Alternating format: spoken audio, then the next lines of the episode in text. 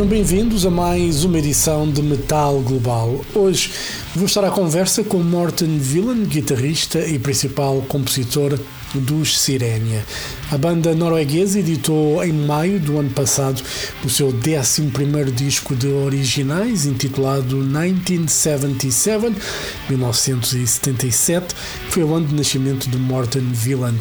Para falar sobre isso e muito mais, a conversa então com Morten Villand dos Sirenia. Hello. Hello. Hey Morten. Hey, how are you? I'm good. How are you? I'm well, thank you. Very good. Where are you? Norway. Yeah, I'm in Norway, uh, back at home at the moment. Very good. Um, nice and warm. well, actually, it's getting better. It's been quite uh, quite cold uh, up until now. We had uh, some weeks ago. We had a few um, warmer days, but then it got really cold again with a little bit of snow and and stuff. But today it's not that bad. I think it's something like uh, 15 uh, degrees outside and sun and beautiful weather. So uh, spring is coming. Yeah, well, that's good. Not too bad. Here in Portugal, as expected, it's warm, it's dry, there's no rain. You know, it's, yeah. yeah, it's getting, you know, to that time of the year again where it's just going to get warmer and warmer and warmer, and that's it. So yeah, we'll see. Is it already warm at your place, or? Yeah, it's like uh, you know outside it's probably like 26 degrees. So oh, that's, that's, perfect. Yeah. so like uh, like at night you can still go out in shorts and t-shirt. It's fine. You won't get cold. So.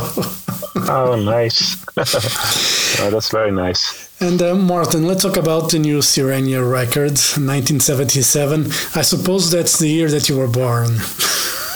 Uh, yes, that's uh, that's correct. But uh, where so, it all started.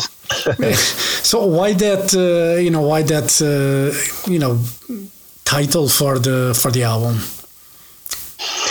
Um, yeah, I wanted. I was actually thinking for quite some time about a title for this album, um, and for the previous three three albums, I believe. We've been using this alliterations, and um, my first thought was to to do that once more. You know, as it kind of be, become a almost like a thing for us. You know. Uh, but then at some point, I felt, nah, maybe it's just time to move on and just do something uh, completely different. And uh, so that's how I ended up with 1977 uh, as uh, as uh, as title for the album. Yeah, and uh, you know it's funny that uh, it's the date of your birth, but uh, on the cover it's like the it's like cemetery thing, and it's like okay, whatever the year it's gone, it's dead, but but it's kind of um, ends up you know being like a paradox in a way because it's here that you were born, even though it's in a cemetery, which uh, you know can have a, like a double meaning. I don't know. Maybe I'm reading too much into yeah. the cover of the the album. yeah, but it's true. It's actually a very it's a very detailed cover artwork. I mean, if you look at it really quick, it, it doesn't look like there's much behind it, you know. But if if you actually study all the details and everything, it's uh it's uh it's kind of a yeah. There's a lot of depth and, and detail to it, and uh, I think uh, also the the, um, the artist Gyula Havancsák, which we have been working with now for, I think this is probably the fourth or fifth um, Sirenia cover. Uh, he once more did a fantastic, fantastic job with the with the artwork. I think it's something really, yeah, just really a lot of uh, expression, and it's something really, really nice as as always with him. Yeah. And, uh, you know, before we talk about the songwriting for this record, you know, obviously we had a pandemic for, uh, for two years, and uh, you decided to focus on writing and uh, having different singers and releasing singles you know, during those pandemic uh, couple of years, um, which you call the pandemic pandemonium sessions. Um, it was a good way to keep yourself sane from all the madness that was happening. Yes, absolutely. I think um, when the, the pandemic broke broke out, you know, and, and we got the lockdown and everything, it was, I think, um, crazy times for for everybody. Um, I don't think any one of us, you know, could kind of foresee that we would uh, experience something like that in our lives, and uh, you know, we've we've been so used to. Um, uh, having that privilege on, on traveling and, and going on tour with every album and it's always something that we look forward to a lot and so with the previous album all our plans just got cancelled uh, we had plans for an anniversary also which got cancelled and yeah we weren't basically allowed to travel anywhere yeah. so for me it was like well the only thing left then is just to write music. Um, and um, at the time I you know pretty much had every all the music ready for a new Sirenia album. And I was kind of wondering what what should I do with all this time I have now? And then so yeah that's the when the idea came off you know to uh, revive my um, solo project called Mortemia too. And uh, to start doing uh, new Mortemia songs and and since uh, we had the, the lockdown at the time and everything, I think that uh, with today's technology, it could be a good idea to start doing uh, collaborations. And uh, so, yeah, that's definitely been very good for me to have that Mortemia project as well uh, through the whole pandemic. You know, it's as, as you said, it, it, definitely, you know, helped me uh, through everything and help keeping me busy and and uh, inspired. And and it's a project that I really enjoyed a lot you know. It, it, has gotten me a lot of new friends as well and a lot of new contacts and so on. So it's been really really interesting and, and fun uh, project uh, to work with. And, and I'm still working uh, working with Mortemia. Yeah. I have a new song coming this Friday, and so the plan is to to keep um, keep going uh, with both uh, Sirenia and uh, and Mortemia.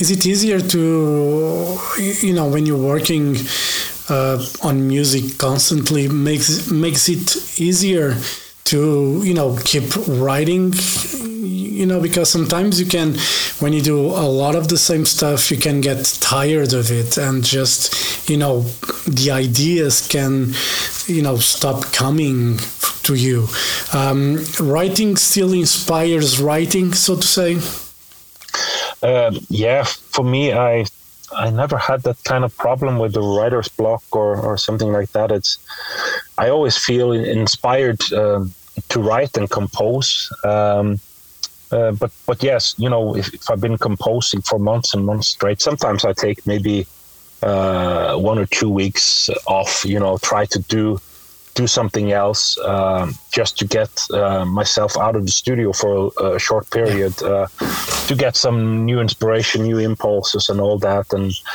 and after a short break like that, when I come back, you know, I I feel very much uh, inspired again, and you know, very eager to just you know start working and writing and arranging, composing uh, new songs, and uh, it seems to come very, very easily still. Um, I think maybe for me the most challenging uh, today is probably uh, writing the lyrics. You know, um, and I guess you know after so many years, so many albums, so many songs, uh, it gets harder and harder to um, find inspiration for for lyrics and find new subjects to write about and and so on. So it's um, I definitely think that the the lyric part is, is more challenging than the the composing itself. Yeah, have you considered letting the singer? You know write some of it you know since they're going to sing as well or it's something that you prefer to do yourself um, it's both. I mean, it depends also a bit uh, on the singers. Um, I'm I'm open to to uh, every solution. You know, it with uh, depending also on the schedule of the singers. Um, some of them are very busy with their own bands. You know, and and maybe in the the period of writing and composing for their own band for their new album, and and then it would kind of you you know, maybe take away their focus from that if yeah. they have to all of a sudden stop to start writing uh, with Mortemia. So um, up until now, it has been uh, basically just uh, me writing the songs and sending it to them. Um, and I don't give them any instructions or something, you know. I just here's the song and um, do your interpretation of it, you know. And if you get some ideas or something, if you want to do a change or whatever, you know that that makes it, you know, more more typical for you or you feel more comfortable with or something, you're you're free to do whatever you like, you know. And uh, that has been working really really great so far. Um, but also when I'm composing the song, I'm really uh, I'm really also having th- that specific singer in mind, you know. Yeah. Uh, so I I tried uh, my best, you know, to uh, with each singer to to give them a song that that really fits uh, for them and their style and and so on. Yeah. And uh, you know, with, with Sirenia, you said that you had the music written. Uh, you had the music before the pandemic already done for the Sirenia record, or you wrote after that as well? I think, if I remember correctly, I think uh, a lot of it was uh, already uh, ready uh, when the pandemic broke out. So uh, I think it was just uh, some, you know, detail work and and that kind of stuff that um, that remained. Um, so most of it was already done, and I just did the, the last remaining parts during the, the lockdown, and and all the the recordings and all that uh, was done during uh, lockdown. Yeah. So why only now to release the records? I mean, it's been a year almost now since we are free, I guess. uh, okay, I think I misunderstood you because okay, I think that we um, you meant the the previous album. Oh but, no, uh, but you're referring to the new one, of course. yeah, yeah. The, yeah, the new one. Yeah. So yeah, the new one. Yeah. So I guess pretty much uh, a lot of it was written during during COVID. Okay. Uh, and and some of it was written probably when we were just gotten out of it, so to say. Um, uh, all the recordings and everything we finished uh, in the beginning of November last year. Okay. So yeah, so we spent the last months recording, and, and up until somewhere su- in the summer, uh, I spent with you know finalizing all the, the details and the arrangements and, and so on. Do you, do you got you were able to have everyone in the studio to for the recordings, or you got used to just have everyone record their parts separately? Yeah, I had uh, Nils is recording the guitar solos, and it's easy for him to do that uh, in his own place in his studio. And then we just did the reamping of those guitars later on. Um, Emma, she came to Norway in my studio to uh, record um, her vocals because we we prefer to work together when we do it, so we can uh, you know bounce ideas back and forth, and we can search together for the the right expression or the, the right details and, and all this kind of stuff. Uh, also working on some harmonies together and that kind of stuff. Um, and with the drums, uh, it was uh, the, the, basic stuff, basic work was done by uh, by me, and then Michael helped out with uh, arrangements and uh, also some detail work with uh, some programmings and, and, and, stuff like that. So yeah, we most of us worked in different places. It was just me and Emma who worked together. Cool. And uh, you know, when you're writing, you, obviously with Mortemia, it's uh, you know it's a bit different. But um, are you able to, when you're writing, you know, okay, this is more of a Sirenia song, or when you start writing, you want to focus specifically on the band that you're working on, either Sirenia or Mortemia? Yeah, I try to do that normally. Uh so I'm like, you know, this is Mortemia and this is Sirenia, and I keep it very separate. But but there's been a few times where uh, the song, you know, kind of took a very unexpected uh, direction, and somewhere um, down the road I was like, hey, this is this is maybe sounding more like this project anyway. So, and then I just okay switch it and then just keep going down that path to make it more typical Sirenia or or typical uh, Mortemia. Yeah, and with Sirenia, you're always a bit more open to you know to add new elements anyway. You know, like on these records, you still exploring that electronic kind of side to it, but keeping, you know, the classic Sirenia sound. Yes, exactly. That has always uh, been my my intention with Sirenia to to keep the basis of our sound, but but still with every album try to re- renew ourselves and to bring in something new and different, uh, something fresh. Always, you know, try out something something different. You know, to to to make sure that um, every album has its own identity in a way, its own personality, so to say. So that's definitely always been the um, been the been the main goal. You know, um, with Mortemia, it's been um, the debut album that I did. That was more like um, it was like uh, interaction between my extreme vocals and the choir.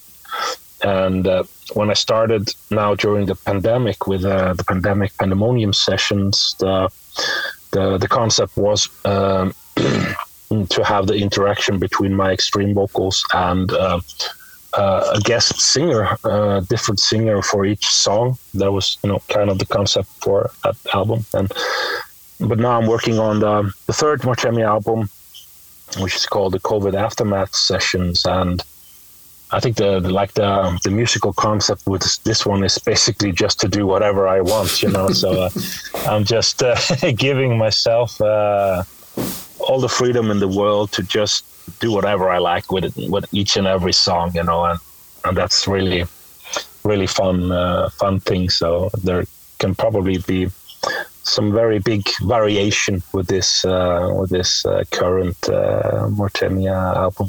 Yeah, and uh, you know we'll talk about Martin a bit, but uh, on this record from Sirenia, you sing as well. There's a part on the fading to the deepest black, and it's not uh, extreme vocals from you.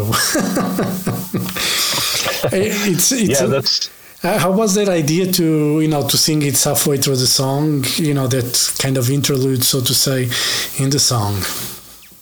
Yeah, it's something uh, I have been doing it uh, a few times in the past. Not very often, but uh, but on a few albums. Um, I think um, I can't remember exactly, but maybe we have to go back to uh, all the way back to the 13th Floor album. Mm. Maybe I remember I did also. Um, a part on that album with a with a clean voice. And on the album before Nine Destinies and a Downfall, I, I did two songs uh, with a clean voice. And yeah, I also did actually a song uh, or two songs on the Enigma of Life, mm. which is uh, even later than the 13th floor. But I think maybe. If I remember correctly, that might have been the um, the last album that I did uh, the clean voice myself. I think after that we we used um, session singers to do uh, to do the clean uh, voices. It's like a confidence thing for you not to do the clean vocals, or uh, you, you prefer the extreme. Um, yeah, I prefer the extreme. I think I'm a much uh, better singer with the extreme voice than with the the clean voice. Uh, I find you know my clean voice to be you know very limited. It has to it has to be in a certain way and in a certain register. You know, I don't I don't really have a big voice span, and so it's it's kind of limited what I can sing actually. Yeah. in a way where I'm uh, where I'm satisfied with the results. so, uh, but if, if I compose something and I feel that it's right, uh, right within those boundaries uh, for me, then it I, I can do it myself. Um, but if it's something that takes more technique or m- more, um, uh, how you say, you know, that takes yeah takes a, a more skilled singer yeah. in that sense, then then I definitely uh, try to find a session singer to do that part. Yeah. it sometimes can work better anyway but not saying that you could make it work but you know it's probably easier to have someone with a range and uh, test yes. it like that instead of you know trying to force something that probably won't come out as good as you envision it to be so you know uh, absolutely it has to be you know really in within that small frame where I'm able to to pull it off. If it's something uh, just a little bit out, if uh, then it's um, I don't consider doing it myself. You know, I have to be because I have to be you know um, 100% satisfied with with everything I do, and uh, then the the right thing is definitely to to give it to. Um, to uh, to a different singer for sure, and I always try to figure out who would be the a great singer for that part, you know, depending on what kind of style it is and what kind of range it is and so on. Yeah, and uh, keeping in tradition of Sirenia Records, the guys have a cover on this one as well. Uh, this time, you went for an artist that you know I haven't heard in years. You know, Tanita Tikaram. You know, it's, it's someone I don't know if a new generation knows who, who she is. anyway, but uh, you know, how do you, "Twist in My Sobriety" was a song that you guys decided to to cover. You know, why? What, what was the idea behind it? Yeah, you know, I'm I'm uh, always been a big fan of uh, of the '80s. Uh, I think there's so much great music that came out of that period. Um, it's also a, a, very nostalgic period for me as it you know represents my childhood years and all that. Um, and i think uh, even in the 80s that a lot of the the pop music even you know kind of had a very melancholic vibe to it. Uh, a lot of the songs are in minor and you know that's stuff that i really like. So um, I think it was, you know, it would be a, a good fit or a very good combination with Sirenia's style to try to do a cover version of that song. Uh, I felt uh, exactly the same way with the Voyage Voyage that we yeah. did on the previous album. Uh, so I think like both of them are, are you know typical songs that I thought would would be really interesting and and, and, and fun to do uh, cover versions of. But yeah, yeah, it's this is uh, songs that come from my generation. So um, I'm, uh, and she was really big, you know, in the 80s. But yeah. uh, I think after that, we didn't hear so much uh, from her anymore. So, yeah, I definitely think that the younger generations, I, I guess most of them uh, haven't heard of this artist uh, yeah. Uh, before. So whoever is born after the 2000s no yes Unless, maybe even 90 maybe after 90 even yeah probably and eh, i was born in 75 so i kind of you know lived the 80s and all its glory so to say and you know yeah, yeah. and it's funny that you mentioned that because you know I think music in the 80s was probably, you know, 70s, 80s. It's the most pro- probably creative time when it comes to rock and pop music. And we're talking about artists that would actually play. You know, they would have a band. Obviously, some bands would move to like synthesizers and stuff like that, which was used and well used. But uh, we seem to have kind of lost that musicality, so to say, from um, pop artists these days. You know, I don't listen much. I might be completely mistaken by saying it, but I don't have the same. When I hear a pop song now, I don't have the same feeling as I had from the 80s stuff that was done. Yeah, I think I will agree with you there. Uh, I think definitely that there was more um, more of the pop bands I feel in the 80s, you know, that had this really high qualities to to their melodies and, and their songs. And I mean, there's still today, I mean, there's a, a good amount of, of good pop music out there, but um, but yeah, I'd say definitely uh, the songwriters back in the '80s they they were exceptionally good. a lot of them. Yeah, I say I say it because uh, it's what people call it mm, uh, chewing gum music.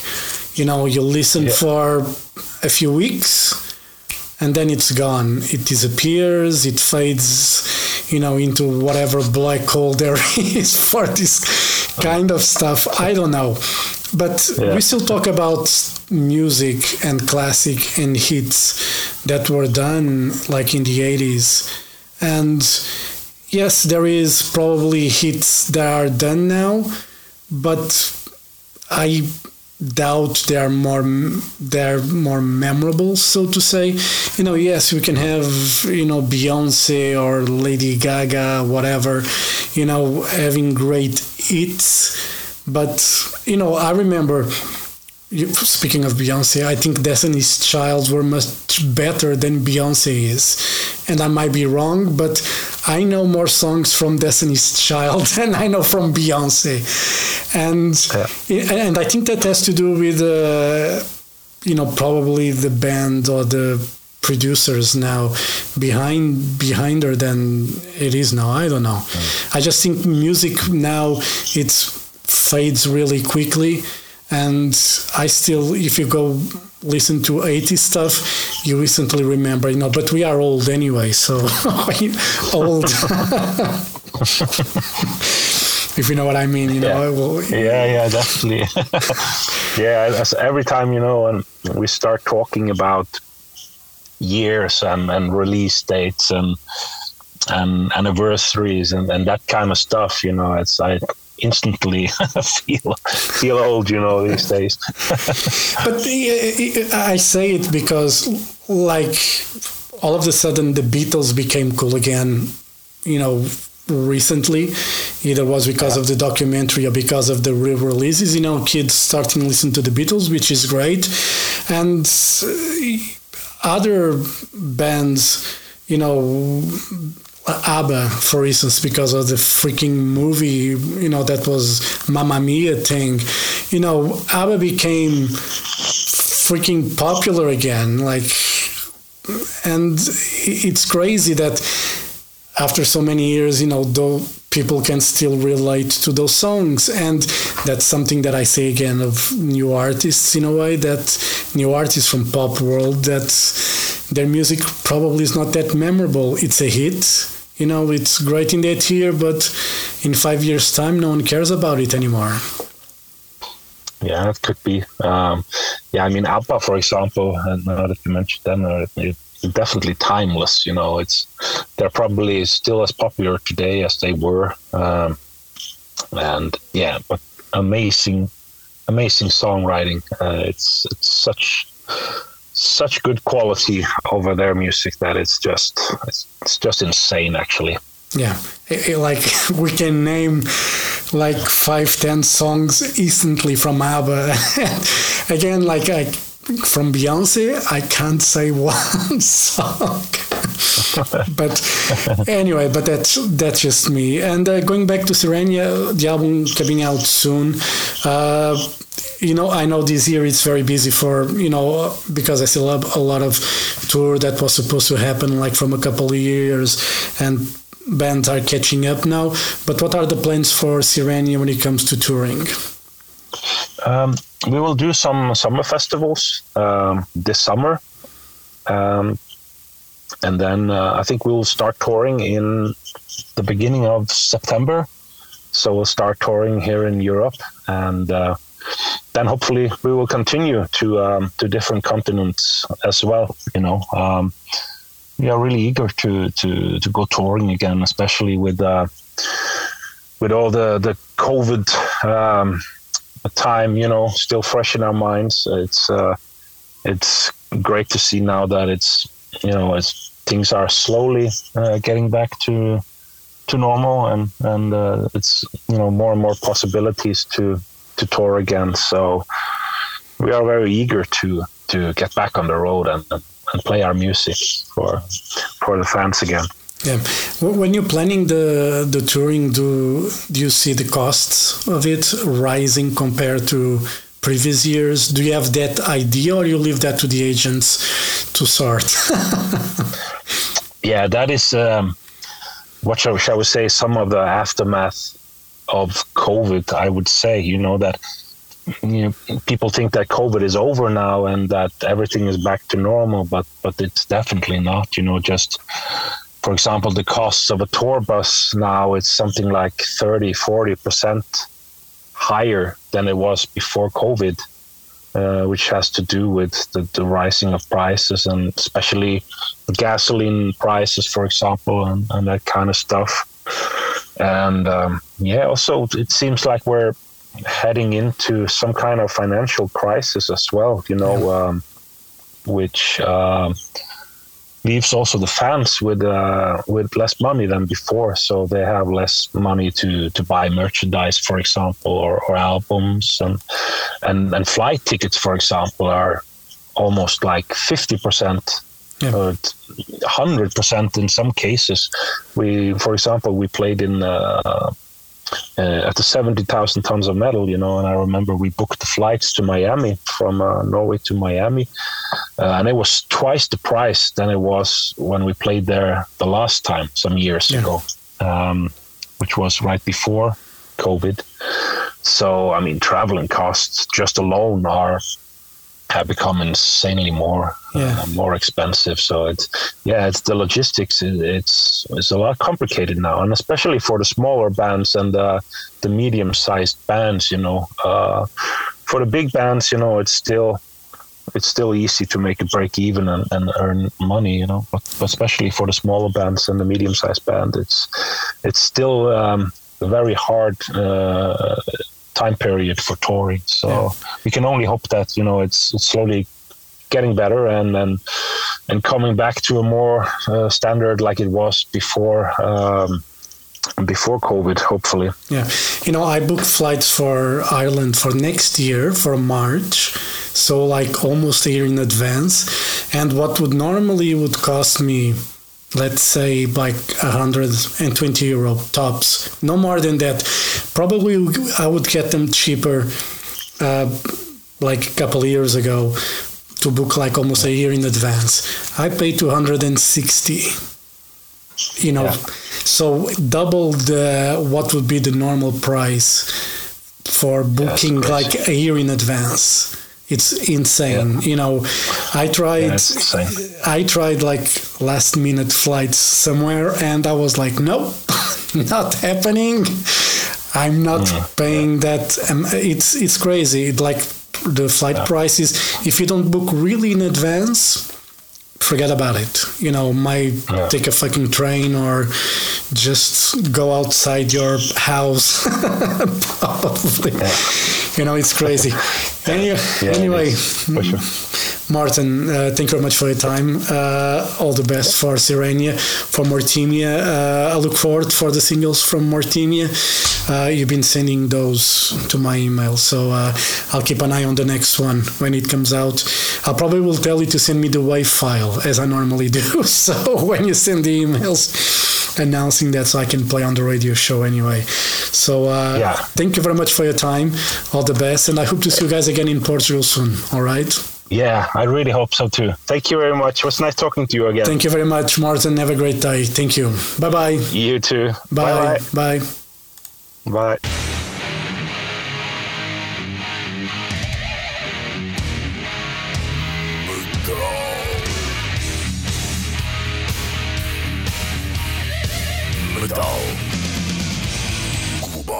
Metal Global foi conversa com Morten Villan dos Sirenia, novo álbum 1977, 1977, foi editado em maio do ano passado.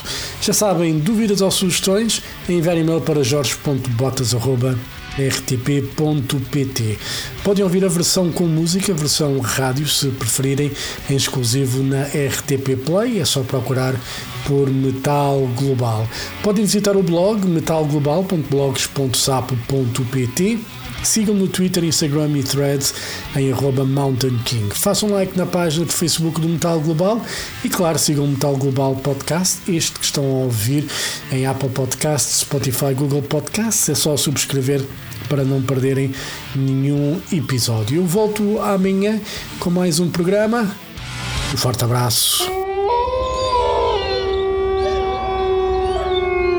children of the night. He will live through the centuries to come, as I have lived.